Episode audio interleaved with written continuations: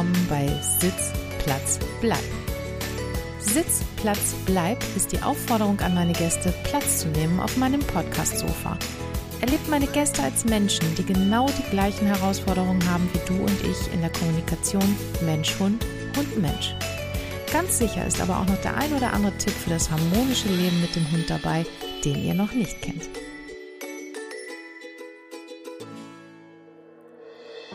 Sammy hat es möglich gemacht, dass wir das Interview noch nach einem langen Workshop-Tag durchführen.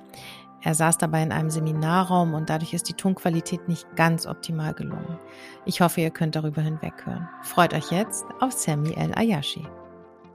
Ja, Sammy, danke, dass du dir die Zeit nimmst nach deinem Workshop. Wie ich das verstanden habe, hast du heute Workshop gegeben, mir noch das Interview zu machen.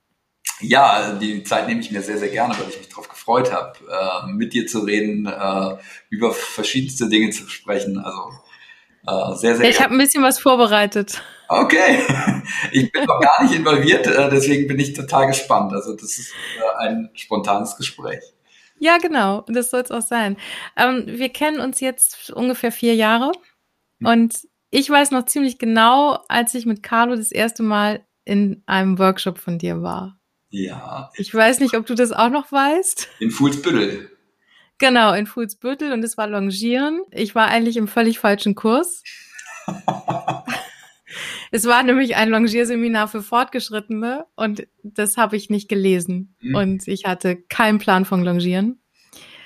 Aber da komme ich eigentlich nachher nochmal zu. Ich würde ganz gern den Hörerinnen und Hörern erstmal ein bisschen was über dich erzählen. Sehr gerne. Ich fasse das mal zusammen und du korrigierst mich einfach, wenn ich irgendwie falsch liege.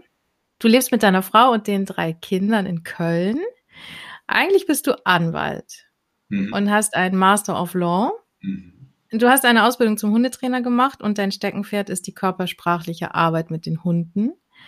Das Wichtigste aber für meinen Podcast ist, du hast auch Hunde. Ja, ja, aktuell drei. Ich glaube, genau, aktuell drei Stück. Also ich weiß, die Lotti, die kenne ich ja, das ist der Terrier. Ein kleiner Parson Russell Terrier, genau, Parson Jack Russell. Genau. Dann ein Briar. Ja, eine Briar-Hündin, ja, genau. Genau, und den, der dritte Hund im Bunde, den kenne ich, glaube ich, noch nicht persönlich. Aber es ist ein, äh, würde bei dir na, äh, naheliegend sein, es ist ein Golden Retriever, also zumindest ein Retriever. Sehr, sehr gut. Magst du uns ein bisschen erzählen, warum du genau eine Briar-Hündin hast, warum ein Terrier und wie der Retriever da reinpasst? Ja, ich glaube, ich muss in der Reihenfolge anfangen. Ähm, ich hatte ursprünglich einen Briar Rüden und äh, dann brachte meine Frau einen Flat-Coated Golden Retriever Mix äh, in unsere Beziehung. Und dann kam irgendwann Lotti im Laufe unserer Ausbildung oder meiner Ausbildung, wo stand auf einmal ein Hund zur Vermittlung und äh, das war Lotti. Ich hatte nie geplant, irgendwann mal einen Terrier zu haben. Und Lotti kam in unser Leben und äh, brach auch wirklich komplett rein. Und das ist jetzt äh, acht, neun Jahre her vier Jahre alt, also die ist jetzt 13, die wird 14, also fast zehn Jahre ähm, wow. bei uns und äh, ist immer noch voll dabei, ist fit und äh, äh, erfreut uns und die ganze Familie jeden Tag immer wieder aufs Neue. Und dann kam wieder der Gedanke, einen Briar anzuschaffen und damit habe ich mich sehr lange auseinandergesetzt und ähm, mir war klar, wenn ich nochmal einen Briar haben, mir anschaffen wollte oder wir uns, dass er dann auch von der Züchterin ist, äh, die ich schon seit Jahren kenne. Und so kam Frieda zu uns ins Leben, äh, deren Mutter ich auch schon kannte und äh, habe die Welpen das erste Mal gesehen, als sie drei Wochen alt waren. Dann bekamen wir irgendwann äh, einen Anruf, dass ein Golden Retriever, meine Frau ist totaler Retriever-Fan, zur Abgabe steht, 14 Wochen alt und dann stand äh, Fred auf einmal bei uns im Leben. Und äh, das sind jetzt die aktuell drei Hunde, die bei uns sind mit denen wir eng zusammenleben und äh, ich viel Zeit mit denen verbringe, weil die mich auch äh, immer oder fast immer mit auf meine Seminare begleiten und äh, ein Teil auch äh, meines permanenten Lebens sind. Äh, manchmal komme ich mir vor wie in zwei Leben. Da einen Seite mit der Familie in Köln zu sein und dann auf der anderen Seite 40.000 Kilometer bei normal, zu normalen Zeiten beruflich unterwegs zu sein. Das ist so äh, mein Lebensalltag. Ja, ist manchmal sicher ein Spagat, den man da machen muss, oder? Ja, allerdings äh, tatsächlich ein sehr schöner Spagat, äh, mit dem wir alle gut leben. Und mhm. es ist auch an der einen oder anderen Stelle vielleicht auch boah, Ja, äh, es ist ein anderes Leben, es ist antizyklisch, aber es hat ganz viele Facetten und wenn ich zu Hause bin, bin ich sehr intensiv zu Hause und äh, bin äh, vielleicht nicht nur der Papa, der mal am Wochenende da ist, da bin ich nämlich selten da, sondern ich bin mm. der Vater, der unter der Woche da ist und äh, morgens mit beim Frühstück ist, die Kinder äh, inzwischen alle drei in der Schule zur Schule bringt. Also ein ganz, ganz anderer Ablauf. Ja, also es ist anders, es ist antizyklisch, aber ein sehr erfüllendes Leben. Ja, sehr schön. Bria, ist äh, ja eine spezielle Hunderasse, die man nicht so auf der Straße sieht oder nicht so häufig auf der Straße sieht. Ihr lebt in Köln, mitten in der Stadt. Magst du uns ein bisschen was über die Rasse erzählen und warum du eine Bria-Hündin hast? Ähm, ja, also es ist tatsächlich eine Rasse, die mich äh, vor vielen, vielen Jahren äh, fasziniert hat. Äh, das Gangbild von einem Briard und äh, ich mag den Hundetyp. Ähm, und bin aber eigentlich über den Riesenschnauzer zum Briar gekommen. Also ich habe irgendwann in München. Das liegt nah. naja, also äh, schwarze, schwarzer Briar und schwarzer Riesenschnauzer, bis sie so ein Jahr alt sind, äh, werden häufig verwechselt tatsächlich. Ja, okay. Und ich traf vor vielen Jahren in München jemanden äh, beim Joggen, ähm, der wie ich dachte, einen Riesenschnauzer hatte und er mir dann erklärte, dass, ein, dass es ein geschorener Briar sei. Und dann habe ich mich auf die Reise begeben, habe geschaut, okay, Briars interessiert mich, äh, was steckt dahinter? Und dann liest man viele schöne Rassebeschreibungen. Und ähm, dann hat man irgendwann mal das Buch von Gabi Niepel in der Hand gehabt, äh, die sich mit der Rasse sehr intensiv beschäftigt hat. Aber man hat trotzdem nur die guten Seiten dieser Rasse gelesen. Äh, was nämlich gerne verschwiegen wird, ist, ist, dass es eigentlich ursprünglich eine Doppelzüchtung war. Es ist äh, eigentlich die Mischung aus einem Herdenschutzhund und einem Hütehund. Ähm, das so in der Kombination, wenn man sich vorstellt, man hat einen, Hü man hat einen Herdenschutzhund, der aber nachher nur noch die Nerven eines Hütehundes hat, äh, dann kann es durchaus in Ballungszentren auch äh, Problematiken geben, dass äh, Hunde sich nicht wirklich so äh, gut lesen können und der Brea hat ja viele Schwierigkeiten gelesen zu werden, äh, mhm. weil er einfach ne, er kann keinen kein Kamm stellen, er, er hat ein anderes Ausdrucksverhalten, die Augen sind leicht behangen, also da fehlt natürlich vieles am Ausdrucksverhalten, was zu Missverständnissen führt. Ähm, aber trotzdem bin ich der Rasse Briard äh, dankbar, denn äh, ohne meinen Paul, meinen Briard, wäre ich wahrscheinlich niemals in der Hundeszene gelandet und äh, wäre wär nie so vertieft eingestiegen in das Thema Hund und äh, Arbeit mit Hund und allem, was ich jetzt beruflich mache. Von daher fasziniert ja. äh, eine Rasse, die mich nach wie vor fasziniert ähm, und äh, ich, es gibt im Moment so einen Trend, dass äh, die auch wieder tatsächlich in sich ein wenig stabiler werden, dass man weniger nur auf Aussehen züchtet, äh, sondern tatsächlich wieder auf äh, Inhalte, auf Persönlichkeiten. Es ist eine coole Rasse, aber sie haben durchaus ihre Ecken und Kanten.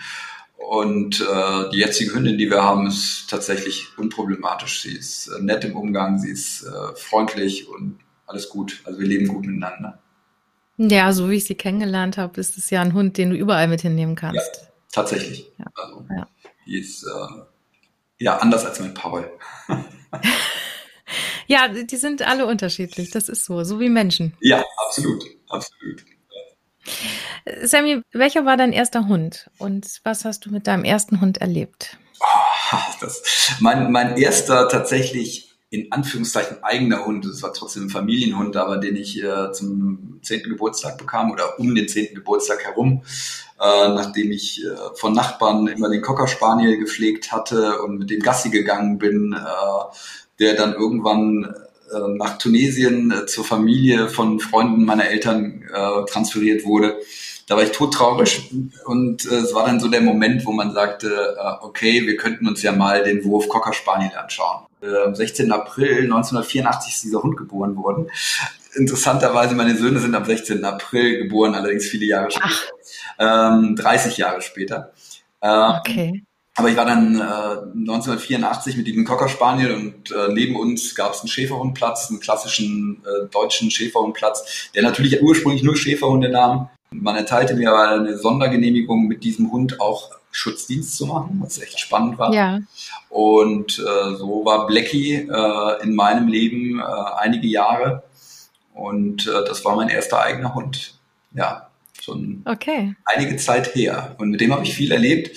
Auch der äh, war eigentlich ähnlich wie der Paul, nur dass ich immer noch meinen Vater oder meine Eltern ergänzend dazu hatte und konnte mhm. mir auch meine Freiheiten nehmen. Und ähm, aber auch der konnte ganz viel im Jagdlichen und äh, der kam auch schon mal blutverschmiert nach Hause und äh, äh, hat, hat, Dinge, hat Dinge wahrscheinlich erlegt, die er nicht hätte erlegen sollen. Genau. Okay, da sprechen wir jetzt nicht weiter drüber. Sammy, das, was dich ausmacht oder wo, wo dich die viele Menschen kennen, ist das Longieren. So, und ich muss ja offen zugeben, als ich hörte Longieren mit Hunden, habe ich immer an Pferde gedacht. Mhm. Das ist, Longieren kennt man mit Pferden. Das kennen wahrscheinlich auch die meisten. Magst du uns ein bisschen erzählen, was der Unterschied ist zwischen Pferd longieren und Hund longieren? Ja, also es gibt mit Sicherheit viele Unterschiede und es gibt auch Vergleichbarkeiten. Also es kommt ja auch immer darauf an, wie, wie, wie longiere ich nachher ein Pferd, mache ich das körpersprachlich oder mache es einfach nur, dass das Pferd sich irgendwie im Kreis dreht. Und äh, die Rahmenbedingungen sind etwas anders aufgebaut. Also beim, beim Pferd ist es ja so, dass das Pferd im Kreis um den Menschen laufen soll. Ähm, es ist aber keine, äh, keine Markierung, keine Sichthilfe für den, für den Menschen da.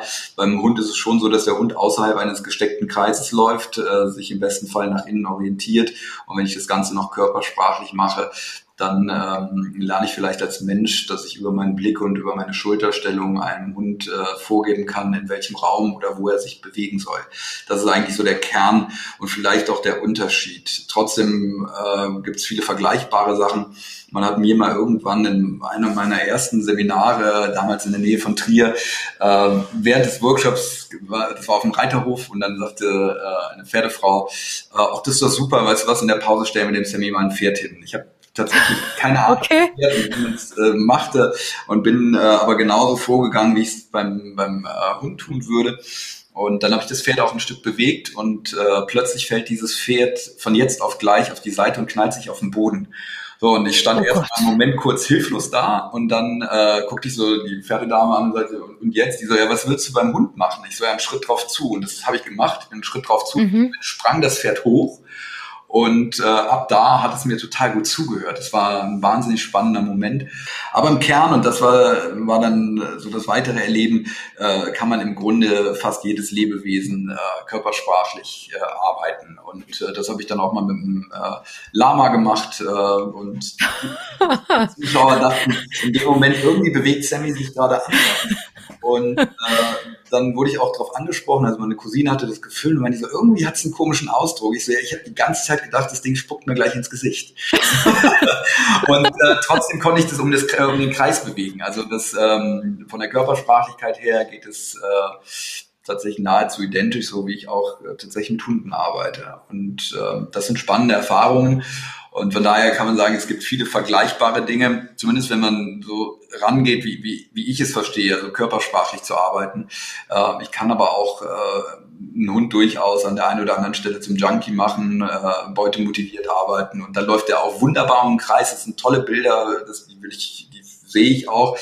Aber mein persönlicher Anspruch äh, auch an, an, an die Kunden in dem Fall und aber auch was Kunden tatsächlich wünschen, ist äh, Gespräche am Kreis zu führen und mhm. äh, miteinander im Gespräch zu sein, einen zugewandten Hund zu haben, der äh, ja den Menschen zuhört und äh, in dem Moment passiert unglaublich viel. Wir kommen nochmal zum Anfang. Das war nämlich genau das Stichwort, was ich eigentlich brauchte. Longieren am Kreis. Ähm, erstes Seminar mit Carlo die meisten wissen es inzwischen, Carlo ein Labrador, der inzwischen fast sieben Jahre alt ist. Und ich klar, vor vier Jahren war er drei. Mhm. Das war also die, die Hochzeit der zweiten Pubertät, in der wir zu dir kamen, in dieses äh, besagte Seminar. Und es waren wirklich ja Longier-Cracks dabei, muss man sagen. Also ich, ich war sehr beeindruckt, was, was die Tina da am Kreis gezeigt hat und äh, auch die anderen aus dem Verein. Und äh, wir fingen also an. Ich weiß nicht, ob du dich noch dran erinnerst und wenn, wenn ja, an was? Das würde mich interessieren. Ich, äh, ich, wir haben ein ziemlich gutes Gedächtnis, was es angeht. Also ähm, ich kann mich häufig auch noch an Situationen, deswegen wusste ich auch, dass es dann in Fußbüttel war auf dem Seminar und äh, ja, Carlo hörte erstmal nicht zu und dann ähm, mhm. den Crashkurs eigentlich dazu bringen, erstmal zu verstehen, was meine ich mit einer Ansprache, was meine ich mit einer Bewegung und äh, auf einmal war, mussten wir Carlo auch mal dazu bringen, dass du ihn beeindruckst. Und äh, Richtig, ja. wo er auf einmal beeindruckt war, da ist er ganz kurz auch leicht in sich zusammengefallen Und im Nachgang hat er sich auf einmal angeschlossen und äh, das war ein schönes Bild, weil, weil wir dich in einer, äh, eines ganz kurzen Zeitfensters, das war ein Zwei-Tages-Workshop, ja, auf einmal auf ein Level gebracht hat, wo, wo dir auf einmal dein Hund zuhörte. Also daran erinnere ich mich noch. Ja, mhm. auch immer wieder mit so kleinen Tiefs, wo der dann äh, und irgendwelche Ideen hatte. Aber äh, dass es auf einmal so, so Momente gab, die dich dann auch ganz viel zum Nachdenken, glaube ich, gebracht haben. Also das habe ich so ja. gemerkt. Und dann kamen ja auch von dir plötzlich ganz, ganz andere Fragen auf. Also du, du wolltest das auf einmal verstehen, was, was zwischen dir und deinem Hund da passiert und was man in so kurzen Momenten auf einmal hochbringt. Also das sind so meine Erinnerungen noch daran. Und es sind ja. Jahre her und äh, ich glaube viele tausend Menschen dazwischen. ja, ich bin sehr beeindruckt, dass du das noch weißt. Genau, also so war es auch. Ich glaube, Carlo hat am Kreis alles gezeigt, was man so zeigen kann oder vieles. Ne? Es gibt bestimmt noch Hunde, die viel, viel mehr zeigen, aber von in die Leine beißen und äh, überhaupt nicht mehr gehen und sich fragen, was soll das hier, äh, hat er, glaube ich, alles einmal präsentiert, was man so präsentieren kann. Ich sage ja immer, am Kreis wird alles sichtbar, aber im Kreis ist nicht alles heilbar. Das heißt, äh, die, die Grundsatzthemen werden sichtbar und, und äh, plötzlich ist der Mensch auf einmal stabiler bei dem, was er tut und trotzdem kommt der Hund mit seinen Fragen um die Ecke und äh, oder mit seinen Ideen, wie er jemand aus dem Konzept bringen kann. Also das heißt, es wird alles sichtbar. Ähm, manche Sachen kann man auch am Kreis besprechen, man kann es auch punktuell besprechen, aber man kann vor allen Dingen viele Themen, die da so hochkommen, äh, rausnehmen und dann in, in kleinere Episoden reinbringen, in kleinere Gespräche reinführen und auf einmal gar nicht mehr den großen Kreis zu sehen, sondern den Kreis wirklich in kleine Abschnitte einzuteilen. Ne? Hör mir doch einfach mal fünf Schritte zu oder hör mir einfach nur mal zwei Schritte zu. Äh, in dem Moment äh, tun sich ganz viele Dinge auf und, und ähm, es gibt ganz viel Raum für Veränderung. Und wenn man das so ein Stück sensibilisieren kann und das so begreife ich ja in der Arbeit auch, dann kann man vieles transportieren und in andere Bereiche bringen. Die Arbeit zu Hause ist ja auch ein Stichwort. Du hast jetzt ja gerade in der Corona-Zeit ab und zu mal Videos gepostet auf Instagram und äh, ich glaube Facebook auch, wo du einfach zeigst, dass man zu Hause auch was machen kann, dass man im kleinen Schritt was machen kann, die Ansprache, den Hund einfach mal mitzunehmen. Wie oft sollte man das machen? Sollte man das täglich machen, ein, zwei Mal, einmal die Woche? Was ist da dein Tipp? Die Idee, die dahinter steckt, ist ja dem Hund erstmal einen anderen Teil von Gemeinschaft zu erklären. Wie, wie gehen wir eigentlich miteinander um? Wie stehen wir zueinander? Und zwar erstmal in guten Zeiten, also da, wo es vermeintlich gut läuft, in, in den eigenen vier Wänden. Also mal so die Idee auch mitzunehmen, äh, innerhalb der eigenen vier Wände habe ich häufig wenig Ansprüche an den eigenen Hund. Also kaum jemand ruft seinen fünfmal, zehnmal hintereinander zu sich ran, hält ihn kurz bei sich, gibt ihn wieder frei und wiederholt das Ganze. Das, was ich draußen als Anspruch habe. Das, was ich so als Idee da drin sehe, ist äh, im Häuslichen tatsächlich mal die Ansprüche zu formulieren, die ich draußen an den Hund habe. Also immer dann, wenn Konflikte da sind, da will jeder, dass der Hund sofort reagiert, auf seinen Namen alles andere ausblendet. Wenn ich dem Hund das aber zu Hause im, im ablenkungsfreien Raum noch nie erklärt habe, dass das mein Anspruch ist, dann muss ich das vielleicht da erstmal tun und da eine Verlässlichkeit schaffen. Das kann man gut nebenher machen, also dass man äh, sich einfach äh, man, man, man, man kocht gerade was Nettes und äh, ruft mal gerade seinen Hund zu sich ran, hält den ganz kurz bei sich, streichelt den und gibt ihn wieder frei. Das kann ich aber auch formalistischer tun. Also ich kann, äh, ich nenne das immer eine Stuhlübung, setze ich mal auf den Stuhl oder auf den Sessel, äh, selber in einer stabilen Position, äh, aufrechten Oberkörper und hole den Hund zu dir, halte ihn ganz kurz bei dir, gib ihn wieder frei. Da bin ich in einem guten Einstieg drin, da geht es immer um Wiederholungen, dass man so vier bis acht Wiederholungen macht und ähm, schaut sich das Annäherungsverhalten an, schaut sich aber auch das Freigabeverhalten an. Also draußen will ich ja meinem Hund auch Freiraum geben. Der soll ja auch Dinge tun, die er gerade tun will. Und mhm. äh, das muss ich aber vielleicht auch äh, im abgesicherten Raum äh, auch meinem Hund mal erklären. Also was sind meine Ansprüche an dich? Und äh, wenn wir im Häuslichen plötzlich feststellen, wenn man den das dritte Mal ruft, dass er gerade mal noch den Kopf hebt, aber sich nicht mehr hinsetzt, dann sind wir vielleicht aber auch äh, ihm wohlgesonnener, wenn er draußen, wenn ich ihn das äh, dritte Mal hintereinander schon gerufen habe und er kommt jetzt nicht, äh, weil er noch gerade pinkeln muss, dann kann ich das vielleicht an der einen oder anderen Stelle auch mal belächeln und sagen, okay, das äh, ist ja auch vermessen von mir. Also im Häuslichen habe ich den Anspruch nicht. Ähm, und aber in den eigenen äh, draußen will ich es auf einmal sicher haben. Das ist so, so, so ein Beispiel, das ich immer im Kopf habe. Wir haben alle im Häuslichen gelernt, mit Messer und Gabel zu essen. Das haben wir mhm. Stück für Stück, wurden wir daran geführt, wir haben es erklärt bekommen und äh, an manchen Stellen sind Eltern vielleicht froh, wenn Hunde im Haushalt sind, damit die die Reste aufessen, die so am Boden landen. Aber das sind so die, die Momente, aber da, ich schicke kein Kind auf ein Familienfest, äh, und sage, jetzt ist mal mit Messer und Gabel, wenn ich das nicht wirklich auch vorbereitet habe. Und zwar in den eigenen vier Wänden und zum Glück in unseren breiten Graden verhungert auch keiner. Aber ähm, es ist so, da, da sind wir sehr klar und strukturiert im Aufbau. Mit Hunden gehen wir direkt auf die größte Party und erwarten, dass sie alles können. Und äh, das ist so die Idee, die da auch drin steckt, das erstmal Stück für Stück im häuslichen, also eine Lerninsel zu schaffen, wo man äh, Grundzüge auch des Umgangs miteinander erklärt und äh, stabilisiert im besten Fall.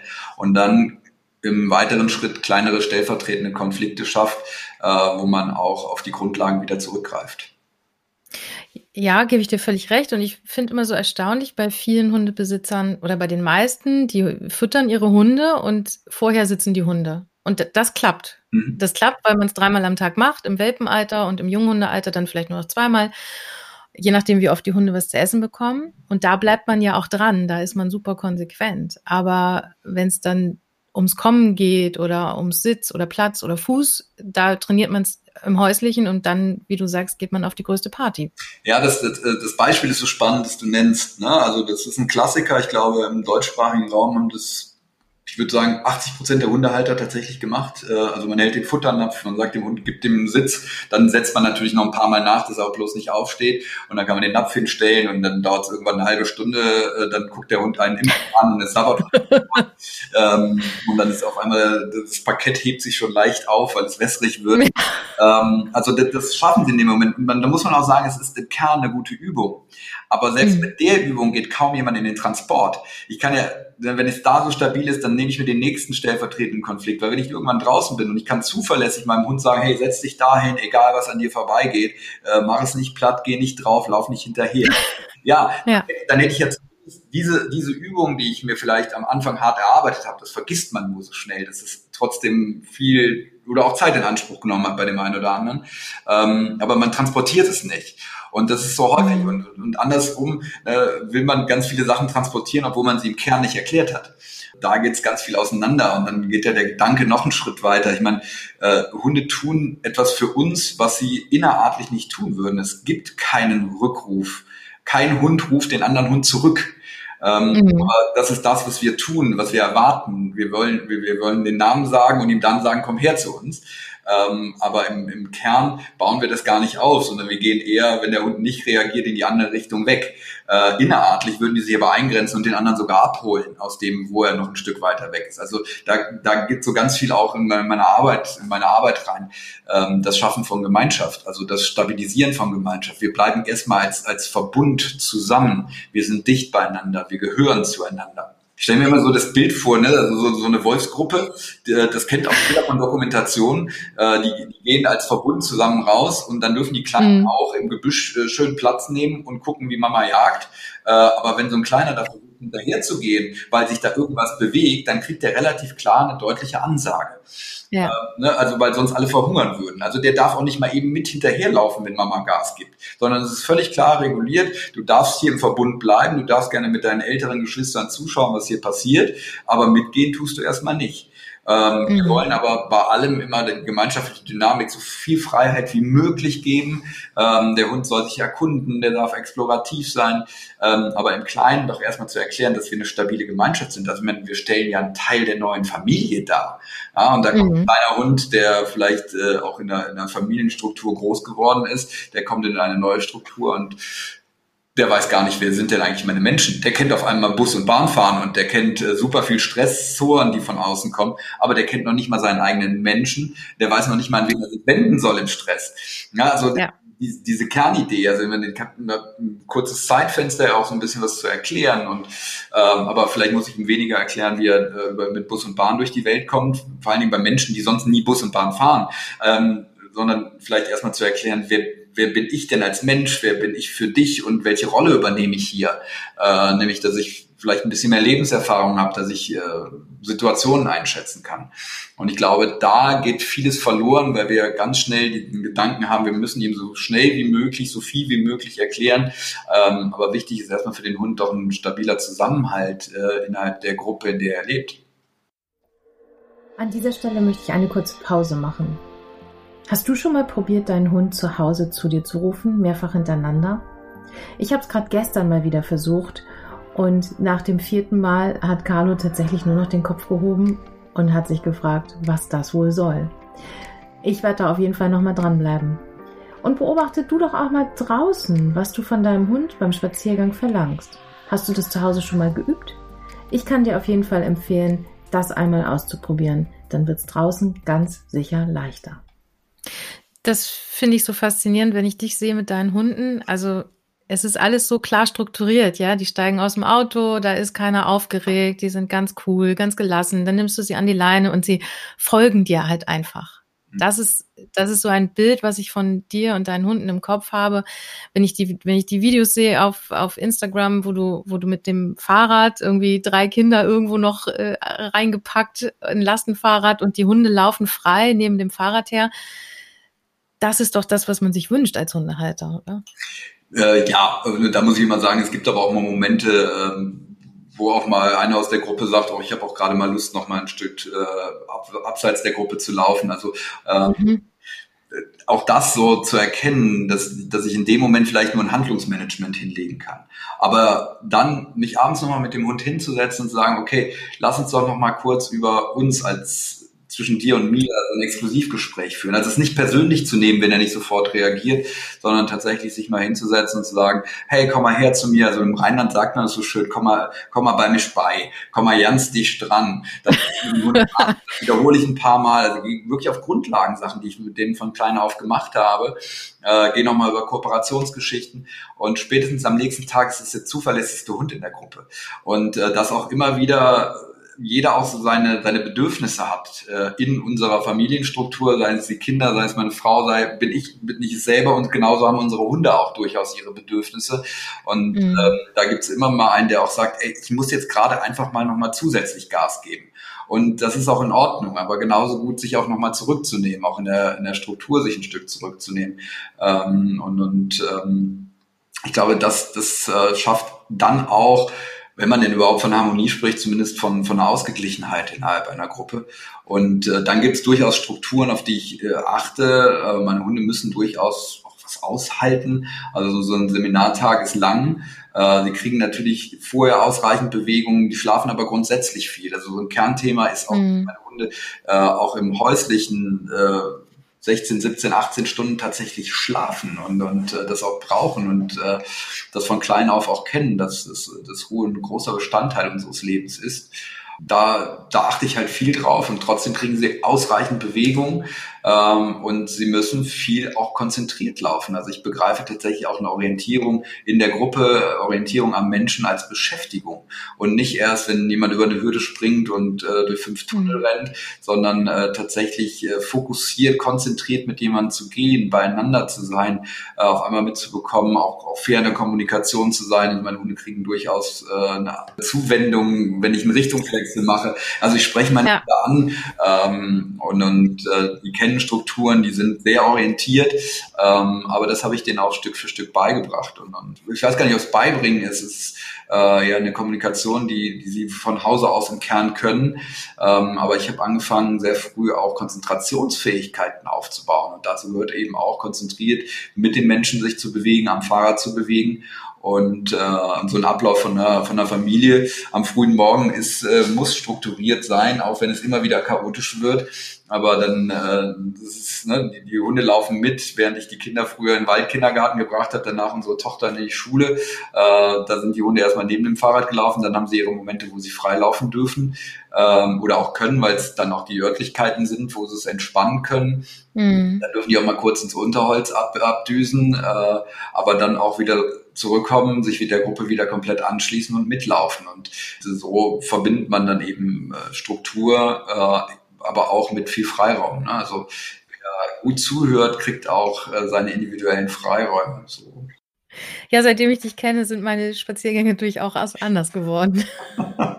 Mit zwei Hunden. Ja, die müssen jetzt halt 80 Prozent bei mir sein und 20 Prozent dürfen sie freilaufen. Früher war das durchaus mal anders bei Carlo. Aber ich stelle halt fest, dass es ihm viel, viel besser geht, wenn er bei mir ist. Also ich nehme ihm, glaube ich, ganz viel Verantwortung ab und er, er läuft dann auch gut bei mir.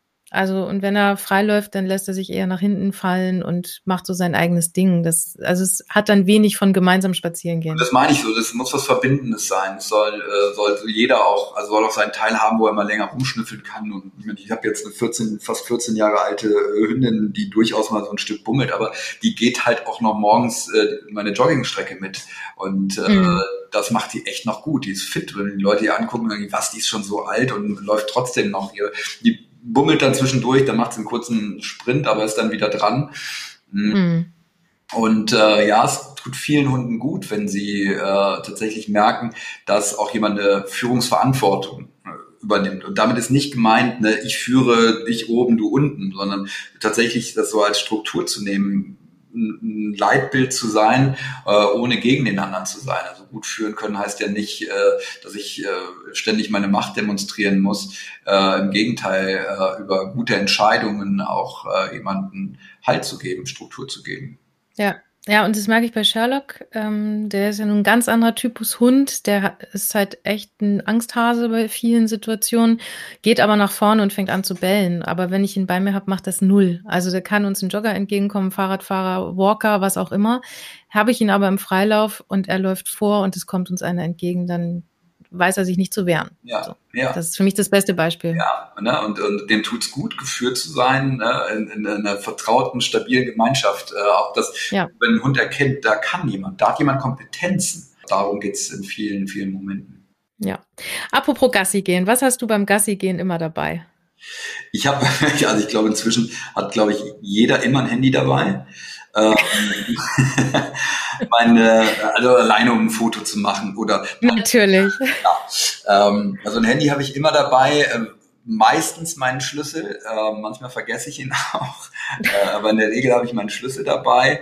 Ähm, dann habe ich, äh, wenn ich mit den Hunden unterwegs bin, habe ich, da haben die Halsbänder an und ich habe Leinen für jeden Hund eine eigene tatsächlich auch dabei ich glaube, sonst habe ich nicht viel. Also wenn ich weiß, dass ich länger unterwegs bin, vielleicht auch nochmal äh, was, was zu trinken, aber im Normalfall bin ich sonst sehr spartanisch ausgestattet. Okay. Ja, bei mir gibt's auch nur zwei Leinen, das muss reichen. Jo. Naja, und so ein Kaki-Beutel oder so. Ach so, ne? oh, ja, ja, ja, ja. Äh, Beutel Ganz wichtig. immer. immer. Äh, weil du hast ja schon gesagt, wir wohnen tatsächlich städtisch. Ähm, also, mm. also Köln ist groß und, und städtisch muss man sich so vorstellen, ich gehe aus der Haustür raus, rechts äh, 300 Meter bin ich auf einer Einkaufsstraße und 300 Meter bin ich im Stadtwald. Also ähm, ich bin da sehr zentral und dann kann ich Kilometer um Kilometer machen. Und unser Stadtwald äh, Köln ist grün und hat viele schöne Stellen und ähm, da wohnen wir auch tatsächlich sehr, sehr zentral, was alle Möglichkeiten angeht auch die Möglichkeit, dass ich unter der Woche, wenn ich nicht auf Seminaren bin, so gut wie nie Auto fahre. Also ich bin fast immer mit dem Lastenrad unterwegs, wenn ich, wenn ich die Kinder noch irgendwo äh, rumbringen muss oder einkaufen fahre. Äh, oder bin, äh, leih mir gerne das Hollandrad meiner Frau aus. Aha. Was sagt deine Frau denn dazu? Und dann ist sie ja mit dem Lastenrad unterwegs. Also das, Ach so, okay. das, das passt. Genau. Und häufig sind die Hunde mit unterwegs. Äh, allerdings lasse ich meine Hunde ungern äh, innerstädtisch irgendwo vom Supermarkt liegen, weil ich ja. Angst habe, dass sie jemand mitnehmen würde. Also ja, äh, das, das, das ist das Thema, was mich bewegt. Ähm, also die, die, können das und wenn ich nur zum Bäcker reingehe, dann liegen die auch davor und, und äh, dann wundert man sich manchmal, dass äh, Leute so distanzlos sind, also dass sie einen liegenden Hund, den sie nicht kennen, trotzdem streicheln müssen. Ähm, aber ich würde sie an vielen Stellen gerne noch häufiger mitnehmen. Aber ich würde sie eben nicht, äh, wenn ich irgendwie bei Dance oder bei Natur drin bin, eine halbe Stunde vor dem Laden liegen lassen. Nein, ich auch niemals. Ich habe eine Kategorie bei uns im Podcast und die heißt äh, schnell und direkt. Das heißt, ich würde dir jetzt ein paar Fragen stellen und oh. du hast äh, entweder oder, darfst ganz schnell antworten. Es ist ganz leicht, ist nicht schwer. City oder Bauernhof? City. Barf oder Trockenfutter? Trockenfutter. Kaffee oder Tee? Kaffee. Bachelor oder Germany's Next Topmodel? Gar nichts. Komisch, die Antwort bekomme ich öfter. äh, aber ich glaube, ich glaube trotzdem dann eher Germany's Next Topmodel. Hübschere Frauen oder? Ja. Äh, oh, Nö, auch einfach so. Äh, doch, ich kann es sagen. Ich war äh, bei der ersten Staffel war ich äh, bei der Backstage Party und es war total witzig. Also okay. Atmosphäre, da war die Sendung gerade frisch und deswegen würde ich sagen, äh, dann eher Journey's Next Topmodel. Also. Okay, ist ein Argument. Ähm, Agility oder Dog Dance? Boah. Weil schnell muss ich mich entscheiden. Ne? Äh, ich, glaub, ich glaube, spontan würde ich eher Dog Dance machen. Echt? Ja, aber mhm. passt ja auch. Körpersprachliches ja. Arbeiten. Ja, aber bei Agility ja auch. Also. Ja, das stimmt. Das stimmt. Dusche oder Badewanne? Äh, Dusche. Urlaub in Dänemark oder in Spanien? Äh, das ist breit. Also in Dänemark war ich noch nicht. Äh, Spanien. Spanien, ja. Okay, aber das wäre Zeit, mal nach Dänemark zu fahren. Das ist ja, wunderschön. Wahrscheinlich, wahrscheinlich aber ähm, ich bin, bin so ein Mittelmeertyp.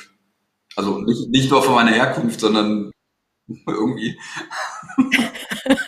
ja, okay, wir wohnen ja in Kiel und Kiel ja, ist ja nah an Dänemark. Also wer als Schleswig-Holsteiner noch nie in Dänemark war, hat irgendwas versäumt. Ja, ähm, Poker oder Schach? Schach. Sushi oder Pommes? Sushi. Chips oder Schokolade? Das kommt echt auf die Stimmung. Beides. Kann ich gar nicht. Beides. Kann, ja. Okay, ich nehme erst die Chips, dann die Schokolade. Bei mir ist es, nach, nach dem Süßen brauche ich was Herzhaftes, dann kann es aber sein, dass ich was Süßes brauche. Oder ich mache beides überhaupt nicht. Also das kommt wirklich auf Stimmung und, und äh, Tage an. Teufelskreislauf sonst. Ja, kann. Hast du mit einem deiner Hunde schon mal eine Prüfung abgelegt? Ja, ähm, also mit meinem ersten Hund habe ich tatsächlich eine Begleithundeprüfung gemacht. Erinnerst du dich da noch dran? Wie war Na das klar, so? Natürlich. Also ich finde, also da habe ich mich jetzt auch nochmal mit auseinandergesetzt und äh, ich schließe auch nicht aus, dass ich die irgendwann nochmal laufe. Äh, also halt ein schönes Muster, was man durchaus lernen kann und äh, auch gut erarbeiten kann. Ähm, hat für mich nicht immer was mit Kommunikation zu tun, wobei es ja auch inzwischen aufgeweicht ist. Aber warum nicht? Ich weiß nicht, ob es die sinnige Prüfung ist, äh, wenn ich irgendwie ein Begleithundeteam äh, eine Erlaubnis erteilen will, ob da die Begleithundeprüfung die sinnige ist. Aber ich finde, viele Sachen, wenn sich Menschen überhaupt mit ihren Hunden auseinandersetzen, dann auch gerne eine Begleithundeprüfung. Also ich finde, da ist man schnell in so einer Wertung drin, die vielleicht gar nicht berechtigt ist. Ich kenne echt Menschen, die das unglaublich toll machen, super gut aufbauen und äh, und auf einmal vielleicht auch da, und wenn es nur der, der Moment auf dem Platz ist, einen unglaublich zugewandten Hund haben. Das finde ich gut. Ja. Ich glaube, dass es vielen Hundehaltern auch einfach hilft. Also zumindest sich mit Sitzplatz, Fuß zu beschäftigen. Ja. Also und, und überhaupt was mit ihrem Hund zu machen. Also man setzt sich mit dem auseinander. Man kann das mhm. wunderbar, also ich, kann, ich muss ja nicht 25 äh, Schritte geradeaus gehen und meinen Hund dann in den Sitz bringen. Ich kann auch zwei Schritte machen. Deswegen kann ich da auch in die Wohnung transportieren. Finde ich eine total coole Sache. Ja, stimmt. Okay. Worüber hast du dich beim Spazierengehen mit den Hunden schon mal richtig geärgert? Boah, es gibt viele Sachen, über die ich mich durchaus ärgern kann. Ich finde, ähm, ich finde durchaus auch Hundehalter respektlos, anderen Hundehaltern gegenüber. Ja. Ähm, ich äh, finde, in dem Moment, wo ich jemanden sehe, der seine Hunde an der Leine hat, hat, hätte aus meiner Sicht, oder es wäre wünschenswert, wenn jeder Hundehalter in dem Moment auch zumindest sich die Mühe gibt, seinen Hund zu sich zu rufen, vielleicht auch anzuleihen. Und ähm, aber mit Mühe geben ist es ja manchmal nicht getan. Naja, also, aber immerhin. Also ich, ich, finde, ich finde, ein Hund kann auch mal nicht reagieren und der kann auch durchjetten zu, zu einer anderen Hundegruppe. Das kann alles passieren. Aber dann kann ich ja immer noch auf Kommunikation gehen und mich kurz, also kurz äh, in Sprint hinterher, dann hole ich meinen Hund da raus, entschuldige mich kurz für die Situation. Mhm. Aber selbst das geht verloren. Also äh, da kriegt man eher noch einen Anpfiff. Das ist, das ist hier aber ein Hundeauslaufgebiet. Warum machst, äh, warum machst du deine Hunde alleine? Also ja, das stimmt falsch sprechen. Ich finde, wir sollten alle wesentlich netter miteinander umgehen und respektieren, dass jemand eine Entscheidung trifft, seine Hunde anzuleihen. Und äh, in dem Moment vielleicht auch dafür Sorge zu tragen. Über solche Dinge kann ich mich, äh, je nach Tagesfassung durchaus auch aufregen. Manchmal kann ich das auch echt belächeln und, und, und charmant sein, aber ähm, wenn, wenn dein Hund schon mal attackiert wurde von, von jemand anderem, dann ist es halt schon blöd, also so ein Erlebnis zu haben. Ich kann mich über äh, kackende Menschen in Wäldern aufregen, die, oh die tatsächlich, ja, das ist im, im städtischen Bereich extrem häufig. Also die Marathonsaison hat gerade wieder begonnen. Das heißt, in Köln ähm, machen wieder viele erwachsene Menschen in den Wald, nehmen ihr Zeug aber auch nicht mit. aber sowas kann ich mich tatsächlich aufregen. Äh, ja. Da habe ich einer Joggerin danach eine Tüte in die Hand gedrückt und habe gesagt, dann aber bitte auch wegmachen. Ähm, also so wow. Was, was, äh, was, ein, was mich durchaus in Rage bringen kann. Aber äh, das, ich würde jetzt sagen, mit zunehmendem Alter auch immer weniger. Also, ich würde das Thema jetzt gar, gar, eigentlich gar nicht aufgreifen, aber wo du es sagst, fällt es mir auf, dass bei uns im Jagdrevier, das liegt ja hier äh, ziemlich präsent an so einem Wander, Wanderweg, so ein Wanderrundweg und da gibt es so eine Ecke, die zum Feld hinausführt und dort sehen wir halt auch immer öfter Taschentücher, die da rumliegen mit Hinterlassenschaften von Menschen. Ja, ich habe das letztlich in einem Post gesagt. Inzwischen bin ich dankbar, wenn die Leute Taschentücher benutzen, weil dann weiß ich vor meinen Hunden, äh, wo eine Gefahr besteht. Also das ist schon echt ein ekliges Thema äh, und auch ein, ein, durchaus gefährliches Thema. Also ja. äh, wenn befreundet, also der Hund von einem äh, befreundeten Pärchen, der hatte tatsächlich ähm, äh, LSD im Körper. Also der hat das Ding von einem Junkie zu sich genommen. Ach, und, äh, Gott. Der Hund war äh, kurz vorm Exodus. Also ja dann ne, also auch durchaus gefährlich. Es ist ja. äh, vielleicht nicht beim Jogger, äh, nicht beim Freizeitjogger, der wird äh, auch keine Steroide zwingend zu sich nehmen, aber wenn ein Junkie ins Gebüsch macht, kann es durchaus auch gefährlich mhm. sein. Und, äh, das sind Dinge, da kann ich mir mal drüber aufregen. Ähm, und ich kann mich auch vielleicht im Alltag auch mal drüber aufregen, dass jemand blöd geparkt hat. Also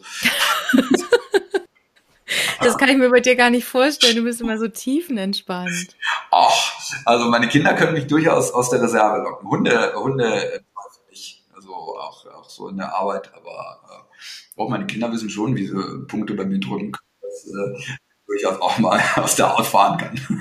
Also ich weiß nur, wenn ich, wenn ich bei dir ein Workshop-Wochenende hinter mir habe, dann bin ich immer erstmal zumindest drei Tage tiefenentspannt und bin so ganz gechillt. Das überträgt sich irgendwie. Sehr schön. Du mit deinen Hunden und der Familie auf einer einsamen Insel. Was nehmt ihr noch mit? Drei Dinge dürft ihr mitnehmen. Drei Dinge dürfen wir mitnehmen. Ähm,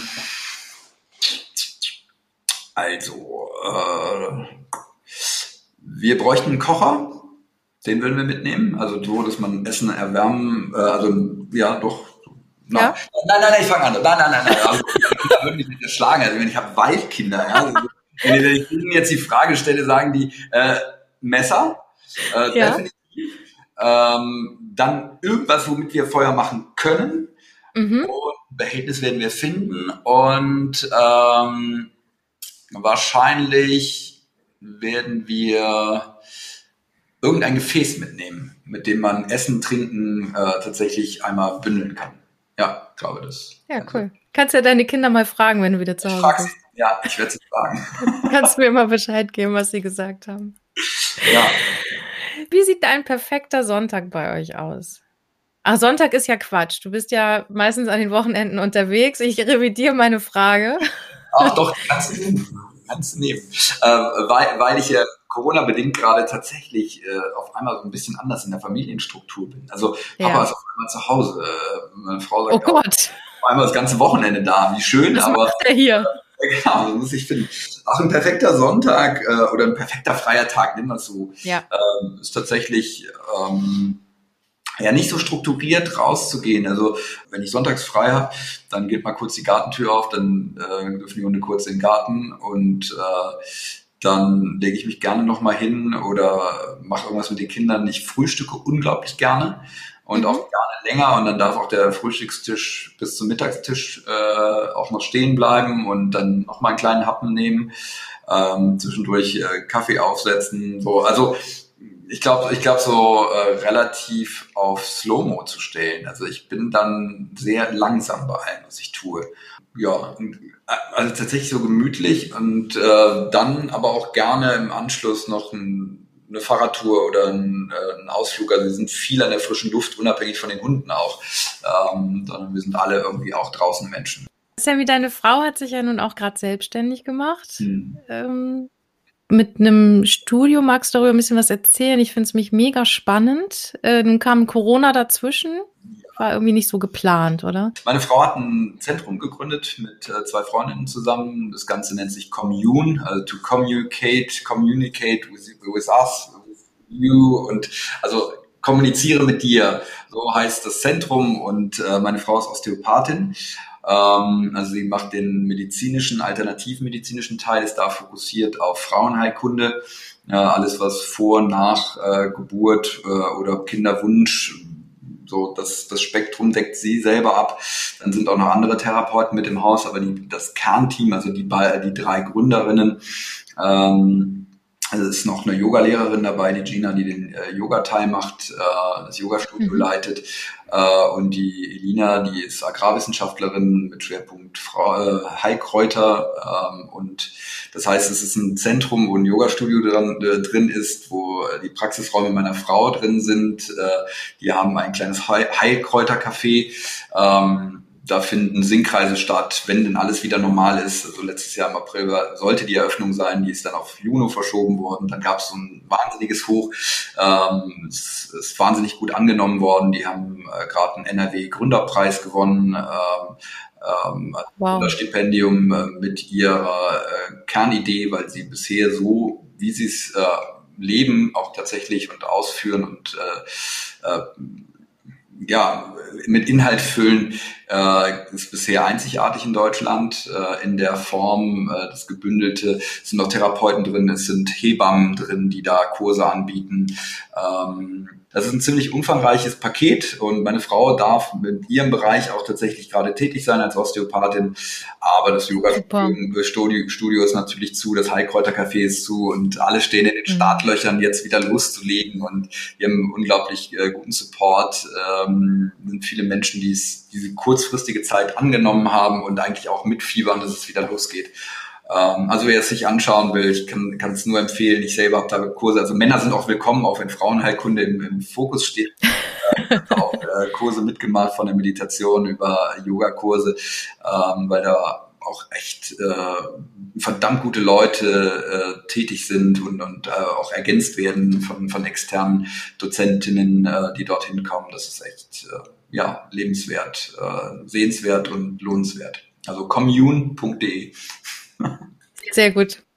Das passt ja ganz gut, dass du dann an den Wochenenden unterwegs bist und deine Frau dann wahrscheinlich nicht so viel zu tun hat. Also das, wie, wie klappt das bei euch zu Hause? Ihr, ist funktioniert das einfach so oder da wir beide total gute Organisatoren sind, nein, Scherz beiseite, also wir, wir, wir sind ein bisschen genötigt worden. Wir sind, glaube ich, an vielen Stellen beide gute ähm, Menschen, also Menschen, die gut improvisieren können.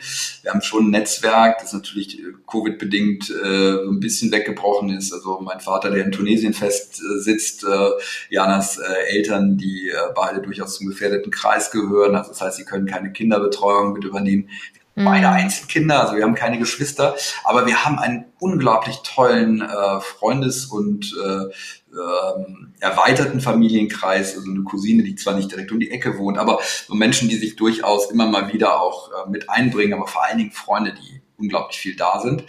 Ähm, und da organisieren wir uns gut. Ähm, und meine Frau arbeitet viel, viel mehr, als sie ursprünglich wollte äh, zum jetzigen Zeitpunkt und äh, war ne, selbst und ständig. Und so sind wir beide in der Selbstständigkeit und beide gerade auch direkt oder indirekt eben auch von Lockdowns betroffen.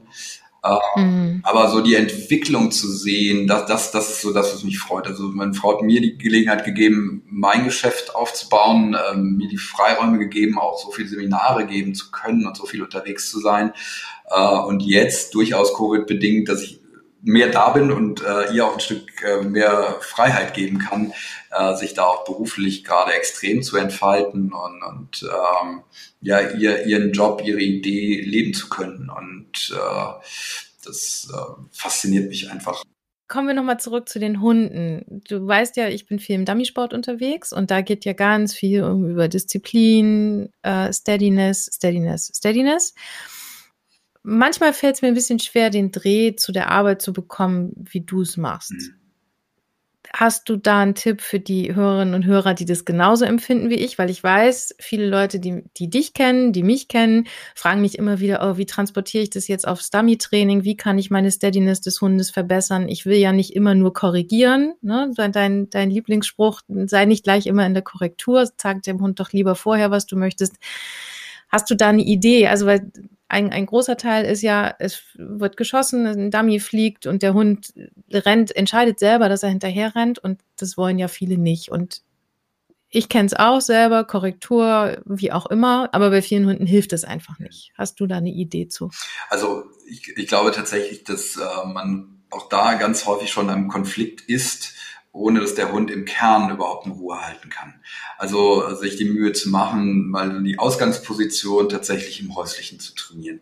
Zu sagen, hey, komm mhm. mal her, setz dich neben mich hin, du bleibst jetzt da sitzen, jetzt löse ich es wieder auf. Und zwar nicht immer erst warten, bis der Hund es wieder aufgelöst hat, sondern tatsächlich mal ganz bewusst ganz kurz ranholen, den neben sich hinsetzen, also so positionieren, wie ich es nachher in der Ausgangsposition ja habe, äh, bevor ich ihn losschicke. Das heißt, ich setze ihn neben mich hin und halte es aber dann tatsächlich nur mal so eine Sekunde oder zwei. Also ich warte nicht erst, bis er sich wieder schräg hingesetzt hat, bis er sich ins mhm. Platz gelegt hat, sondern ich löse es auf und fange an, das von unten nach oben aufzubauen. Aber völlig unabhängig vom Konflikt. Der muss ja erstmal im Kern eine Position beibehalten, bis ich sie wieder auflöse. Das will ich ja nachher auch haben. Wenn der Schuss fällt und ich schicke ihn los, hinterher zu gehen. Also wann gebe ich ihn frei? Wenn er das aber im Kern schon nicht kann, dann bin ich ja erst recht, wenn, wenn es knallt, dann bin ich ja nur noch in dem Korrektur wieder reinholen, der ist angesetzt, dann hole ich den über die Leine zurück, gebe einen Impuls äh, oder stelle mich kurz vor den Hund. Aber die können im Kern schon eine zugewiesene Position tatsächlich kaum aushalten und sind immer schon auf dem Sprung bei allem, was man so beobachtet. Und wenn ich das mhm. erstmal im Kern rausnehme, und das kann ich ja jetzt auch zu Zeiten, wenn ich gar nicht so viel trainieren kann, ne, dann nehme ich mir den zu Hause, rufe ihn zu mir heran, setze ihn neben mich hin, ganz kurzer Moment geht es wieder frei und dann bringe ich das in mehrfache Wiederholungen. Dann komme ich doch erstmal in diese Steadiness. Also wer leitet etwas ein und wer löst etwas auf?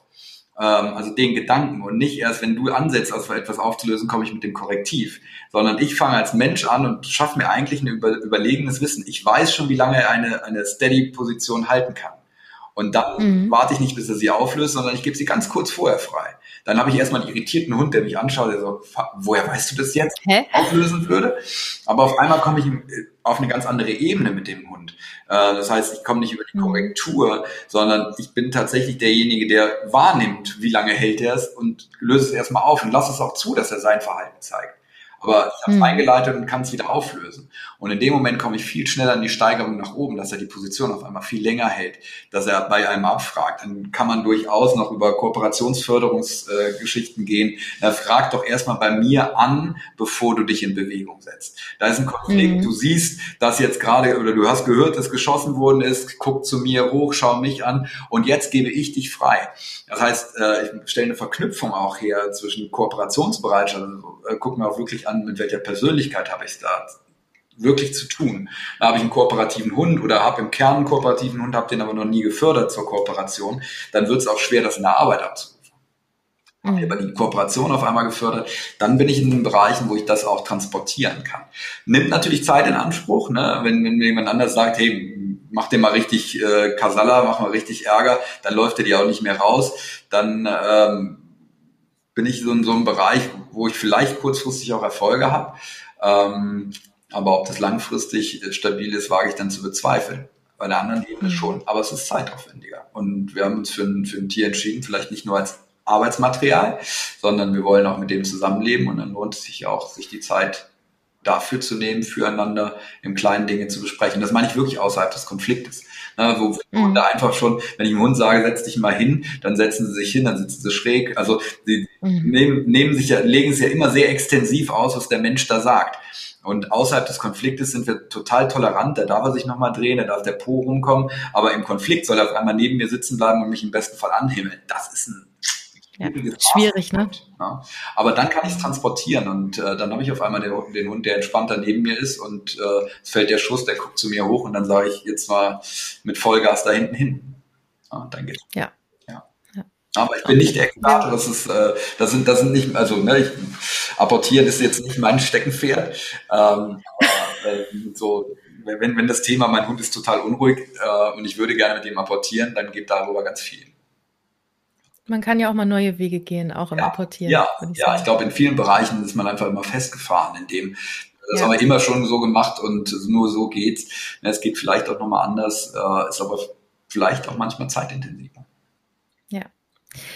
Wie gehst du mit Emotionen um, die dir in den Seminaren begegnen? Also ich, ich selber kenne es von mir bei den Seminaren, die ich bei dir besucht habe. Ich bin da persönlich auch ein, zwei Mal an Grenzen gestoßen, wo ich dachte, oh, jetzt, jetzt fange ich nachzudenken, nach, äh, fang an nachzudenken, gar nicht so sehr über das, was mit dem Hund da gerade passiert, sondern was in mir passiert. Das wirst du ja wahrscheinlich öfter haben, so viele Seminare, wie du gibst. Wie, was macht das mit dir?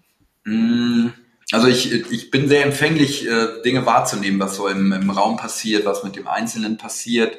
Ähm, und und äh, nehme die Dinge auch an und, und äh, gehe auch damit ins Gespräch, ähm, biete den Leuten auch an, wir können gleich auch nochmal außerhalb noch auch drüber sprechen, wenn, wenn der Bedarf da ist oder nehme das auch punktuell auf und, und äh, stelle das auch durchaus mal ins Gespräch in, den, äh, in der Gruppe.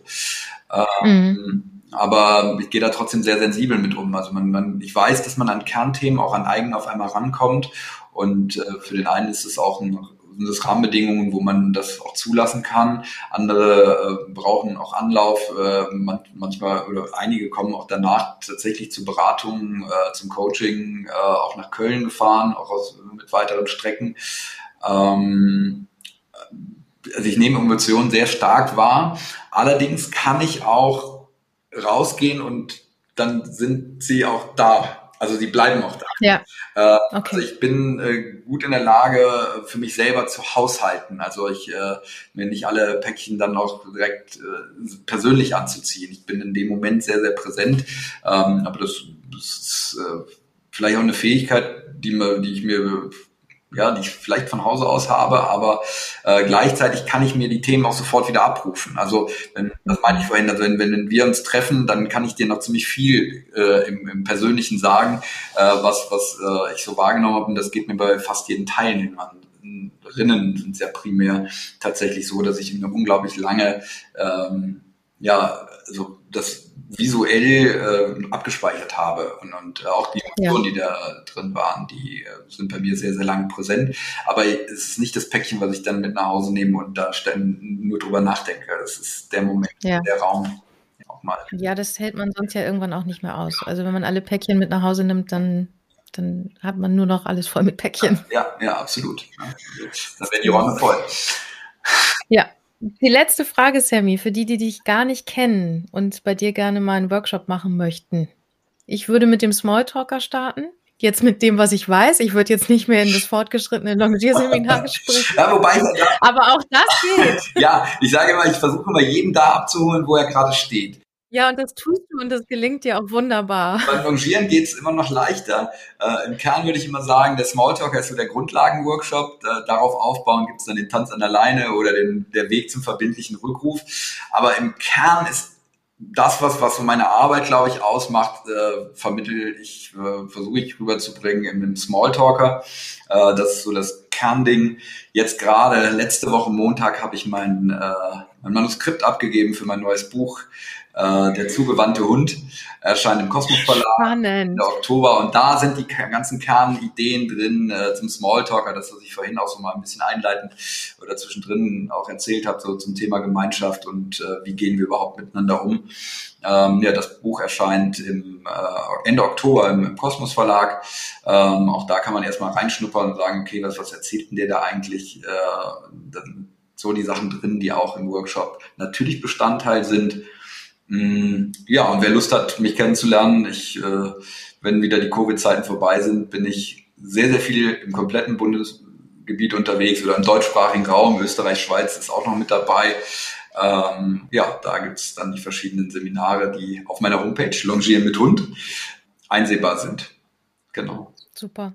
Vielen, vielen Dank, Sammy, dass du dir die Zeit genommen hast, neben oder zwischen den Workshops abends mir noch eine Stunde zu gönnen. Danke, danke. Ich danke dir für, für das nette, sehr, sehr nette Gespräch. Vielen Dank. Ich kann wirklich jedem empfehlen, mindestens einen Workshop bei Sammy mitzumachen. Ich kann euch versprechen, das Miteinander mit euren Hunden wird auf eine ganz andere Ebene gehoben. Auch dieses Gespräch wird mich noch ein paar Tage nachdenken lassen. Ich habe mir fest vorgenommen, den Rückruf noch einmal zu Hause zu stärken und auch die Kooperation draußen beim Spazierengehen wieder mehr zu fördern.